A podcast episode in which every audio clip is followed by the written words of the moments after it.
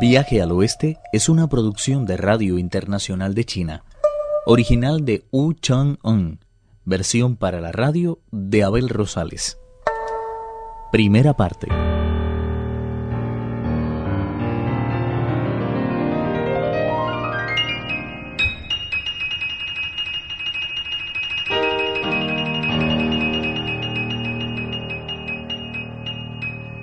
El rey mono se ha encontrado con el sacerdote Sumodji, gran maestro de la iluminación, quien desea saber acerca de sus orígenes, o sea, quiénes son sus padres. El rey mono le explica. Yo no tengo padres, gran señor. ¿Quieres decir que ha surgido de un árbol? Por supuesto que no. Yo tengo mi existencia algo tan humilde como una roca de la montaña de las flores y frutos. Durante milenios fue constelada como inmortal, pero un día se abrió de repente y de ella salió. Bien, eso aclara tu origen. No puede decirse que no seas una criatura afortunada, pues muy pocos pueden preciarse de tener al cielo y a la tierra como padres. Ahora, si no te importa, me gustaría verte andar. El rey de los monos se puso inmediatamente de pie e irguiéndose cuanto pudo, dio un par de vueltas alrededor de la plataforma de Jade. Al ver su andar renqueante, el anciano venerable dijo Aunque los rasgos de tu rostro son de atractiva apariencia, hay que reconocer que por tu modo de andar te pareces a un mono que solo se alimenta de piñones. Por cierto, eso me da una idea. Como todavía no tienes nombre propiamente dicho y tu aspecto es el de una bestia, te llamaremos Hu. Ahora, si quitamos su radical y descomponemos en dos los caracteres que lo forman, tenemos las palabras Q y Yue, que como tú bien sabes significan respectivamente anciana y hembra. Ahora bien, como una mujer anciana es incapaz de concebir, opino que lo mejor es que te apellides Suen. Te voy a explicar con más claridad por qué me inclino por este nombre y no por aquel. Si lo sometemos al mismo proceso que la palabra Hu, descubriremos que está formado por los caracteres S y S, que significan muchacho y bebé. Precisamente dentro de la tradición taoísta ocupa un lugar muy destacado la llamada doctrina de la infancia. De ahí que me haya parecido tan apropiado apellidarte Suen. Qué bien por fin ha recibido un apellido conforme a mis características personales. Sin embargo, quisiera pedirle un nuevo favor, puesto que llamar a uno por su apellido resulta demasiado formal y usted, por fuerza, habrá de recañarme con cierta frecuencia para que le resulte menos violento ordenarme cuando desee. Me gustaría poseer también un nombre como todo el mundo. Déjame pensar. A todos mis otros discípulos les he dado un nombre basado en los doce principios que integran mi tradición doctrinal y el rango que ellos ocupan dentro de la misma.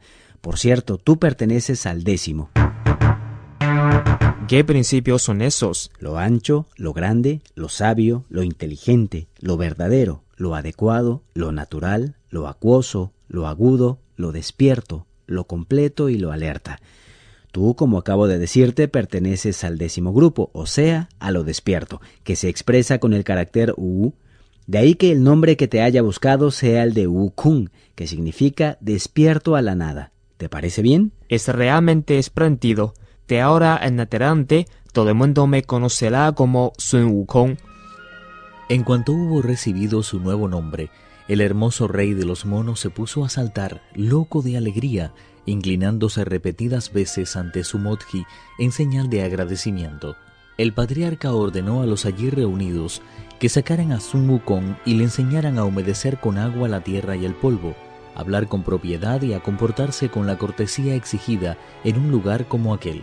El grupo de inmortales hizo cuanto se les había pedido y Sun Wukong se inclinó ante sus respetables condiscípulos que sin pérdida de tiempo le adecentaron un lugar en el corredor para que pudiera dormir.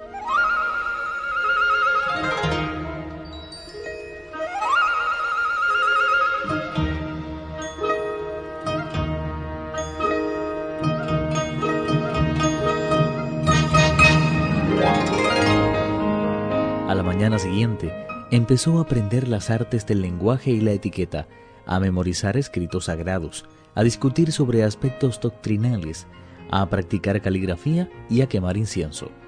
A esto se reducía su rutina diaria. Cuando se lo permitían sus obligaciones, barría los suelos, limpiaba de maleza el jardín, plantaba flores, podaba árboles, recogía madera, hacía fuego iba en busca de agua y servía de beber a quienes con él vivían. No carecía absolutamente de nada, y así, sin que él mismo se diera cuenta, transcurrieron seis o siete años. Un día el patriarca subió al estrado, tomó asiento, llamó a su alrededor a todos los inmortales y empezó a instruirlos en los principios de la gran doctrina. Sus palabras estaban tan cargadas de elocuencia que inmediatamente brotaron de la tierra lotos de oro. Desentrañar el sentido exacto de una sola palabra podía conducir a una vida más intensa y a un conocimiento infinitamente más profundo. Ukon que había acudido también a escuchar las enseñanzas del maestro, se sentía tan emocionado por lo que oía que empezó a rascarse la oreja y a manosearse la cara. Una sonrisa de satisfacción le cruzaba de oreja a oreja. Sin poderse contener, se puso a bailar en cuatro patas, pero el patriarca lo vio y levantando la voz, le preguntó de pronto. ¿Se puede saber por qué estás saltando y bailando como un loco en vez de escuchar lo que estoy diciendo? Le juro que estaba atendiéndole respetuosamente, pero al oír cosas tan maravillosas como las que serían de su boca, me ha sido imposible contener la alegría y he empezado a saltar y a bailar sin darme cuenta. Humildemente solicito su perdón, maestro. Quisiera saber si de verdad has entendido lo que acabo de exponer. ¿Cuánto tiempo llevas en esta cueva? Su discípulo posee una memoria muy débil y no recuerda el número de estaciones que lleva aquí. A decir verdad, tampoco me interesa mucho. Sin embargo, puedo decirle que cuando el fuego expira en la estufa, solo ir a una montaña a recoger leña es un espléndido lugar cubierto de melocotoneros y siempre que he ido me he dado de sus dorados frutos. Creo que en total han sido siete las veces que he hinchado mis dientes en un melocotón. El lugar del que habla se llama la montaña del melocotón maduro, y si has comido siete veces de su fruto quiere decir que has estado aquí por lo menos siete años. ¿Qué clase de taoísmo te gustaría aprender? Estoy sometido totalmente a las decisiones de mi respetable maestro. Su discípulo aprenderá cuando esté impregnado de sabor taoísta. Dentro de la tradición taoísta existen 360 clases diferentes que pueden conducir directamente a la iluminación. Desconozco cuál de ellas te gustaría seguir a ti. Estoy sometido a la voluntad de mi respetable maestro. ¿Qué te parece si te enseño la práctica de la división del arte? La invocación del arte trata de invocaciones a los inmortales, de prácticas adivinatorias basadas en el uso de tallos de diferentes plantas y del aprendizaje de los secretos que conducen a la práctica del bien y al rechazo del mal. El maestro siguió insistiendo en enseñar a Wukong otras muchas clases de Tao, pero este demostraba su desinterés cuando el maestro le explicaba que no conducían a la inmortalidad. Visiblemente enfadado, se acercó al mono y le dijo, ¿Qué clase de mono caprichoso eres tú? No me gusta aprender esto, no me gusta aprender lo otro. ¿Se puede saber qué es lo que quieres? Se acercó aún más a él y le dio tres golpes en la cabeza. Se llevó después las manos a la espalda y abandonó el salón cerrando las puertas tras sí y dejando fuera a los que habían acudido a escucharle. Ante tan inesperada acción se volvieron furiosos hacia Wukong. Todos estaban en contra suya y le despreciaron y ridiculizaron cuanto quisieron. Wukong, sin embargo, no se sintió molesto y respondió a sus insultos con la más amplia de las sonrisas.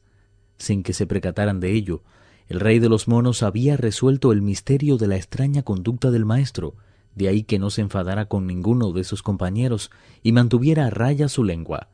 Cayó en la cuenta de que al golpearle tres veces seguidas, el maestro le había instado a estar preparado para la tercera vigilia, al mismo tiempo, al llevarse las manos a la espalda y retirarse a sus aposentos, cerrando tras sí las puertas, le había ordenado que hiciera uso de la puerta trasera para recibir sus enseñanzas en secreto. Viaje al Oeste, uno de los cuatro grandes clásicos de la literatura china. Versión para la radio, Abel Rosales. Actuaron en este capítulo Juan Carlos Zamora y Pedro Wang. Esta es una realización de Abel Rosales, quien les habla, para Radio Internacional de China.